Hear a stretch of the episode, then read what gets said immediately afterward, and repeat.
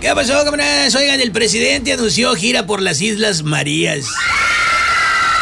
No me digan. Va a zarpar desde Nayarit.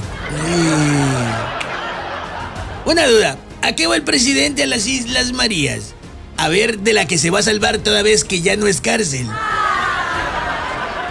Desde este fin de semana empieza el éxodo de vacacionistas por Semana Santa a los diferentes balnearios de la región. Ay, sí, por favor. Hombre, pues que manden lanchas a recoger los votos de la revocación de mandato.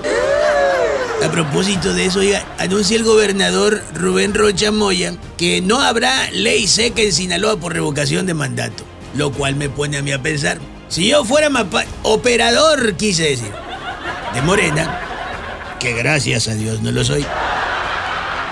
Saludos a doña Guayita, porque yo sí tengo madre. Bueno, si yo fuera una sabandija de esas, un gusano sin escrúpulos, pues. Un pillo de esos que hacen lo que sea por 500 pesos y una sobadita del jefe en la espalda.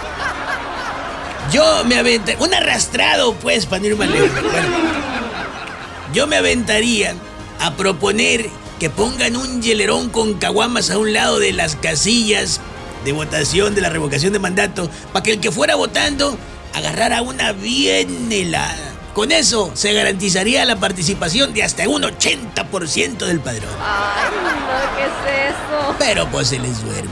Tanto así que, que Claudia Sheinbaum puso ley seca en Ciudad de México. Y así quiere el cariño de los mexicanos y, y ser candidata a la presidencia de México. Pues oye, no ha aprendido nada. No le han enseñado nada.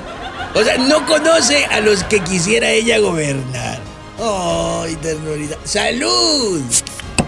Brindemos por la ley seca imaginaria.